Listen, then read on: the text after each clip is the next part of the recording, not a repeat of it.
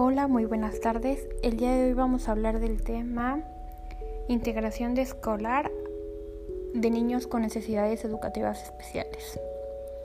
Comencemos. Durante los primeros años de vida de un niño son trascendentales para su formación, por lo que se requiere contar con una cultura institucional y social que eduque para la vida es una prioridad del modelo educativo y se asume la responsabilidad de concientizar la sociedad de su importancia, además de dotar todos los mecanismos para garantizar un acceso afectivo a la educación.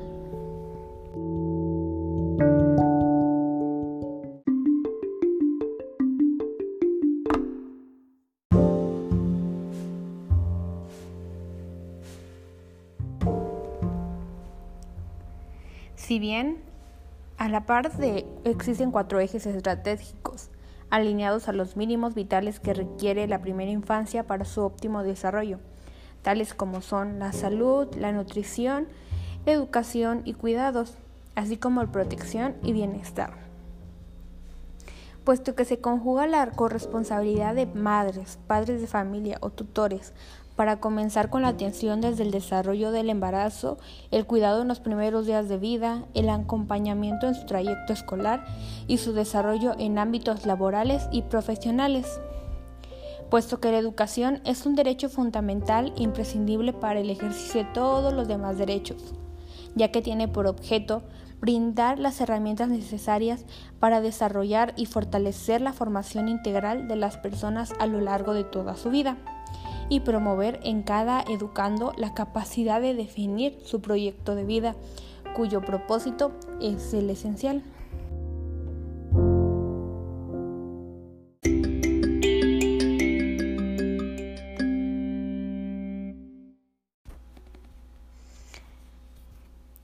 Si, por lo que todas las niñas y los adolescentes, incluyendo aquellos que tienen necesidades educativas especiales, reciban educación y no sean discriminadas debido a su condición. Sin embargo, debemos de ser conscientes que no es una tarea fácil promover la integración de adolescentes con necesidades educativas, ni el reconocimiento ni aceptación de las diferencias entre jóvenes. El autorreconocimiento de los adolescentes como sujetos de derecho, su formación como ciudadanos y su preparación para el futuro laboral. Debido a que la inclusión es una nueva visión de la educación, ya que es un proceso dirigido a responder las diferentes necesidades de todo el alumnado, reduciendo la exclusión y desde la educación. Dentro de la institución educativa se debe intentar lograr la igualdad de oportunidades en el acceso a la escolaridad y en el tránsito por la misma con absoluto reconocimiento a la heterogeneidad que muestran los diversos grupos, las personas que la integran y los contextos de procedencia.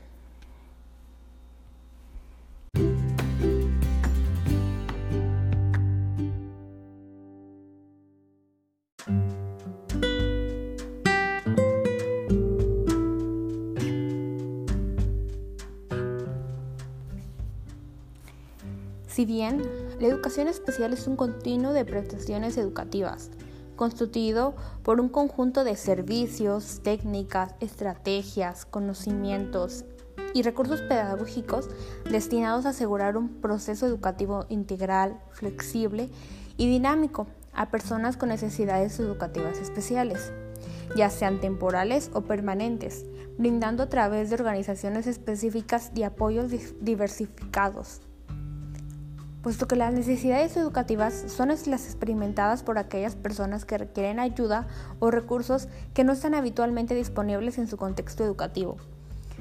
Para posibilitarle su proceso de construcción, una de las experiencias de aprendizaje establecidas en el diseño curricular.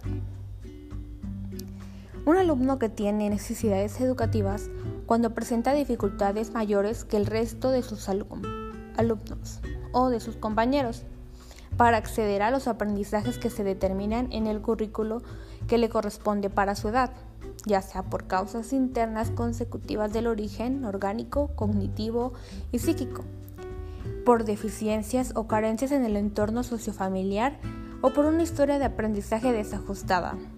necesitando para compensar dichas dificultades, entre otras adaptaciones curriculares.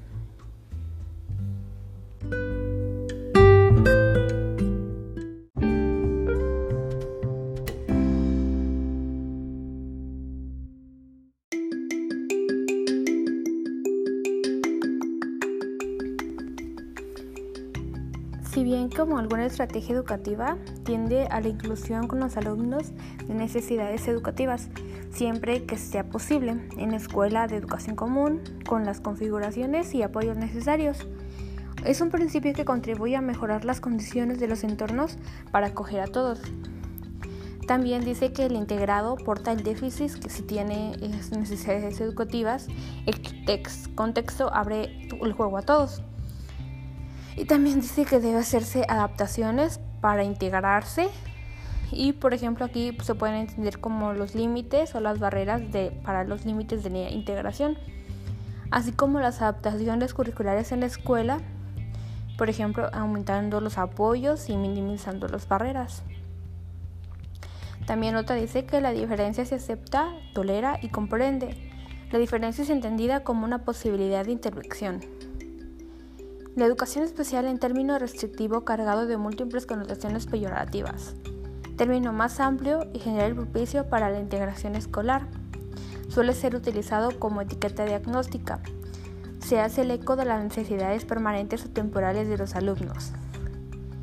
Y como el término cuya característica es la relativa conceptual, que admite como origen de las dificultades de aprendizaje y o desarrollo de una persona, causa personal, escolar o social.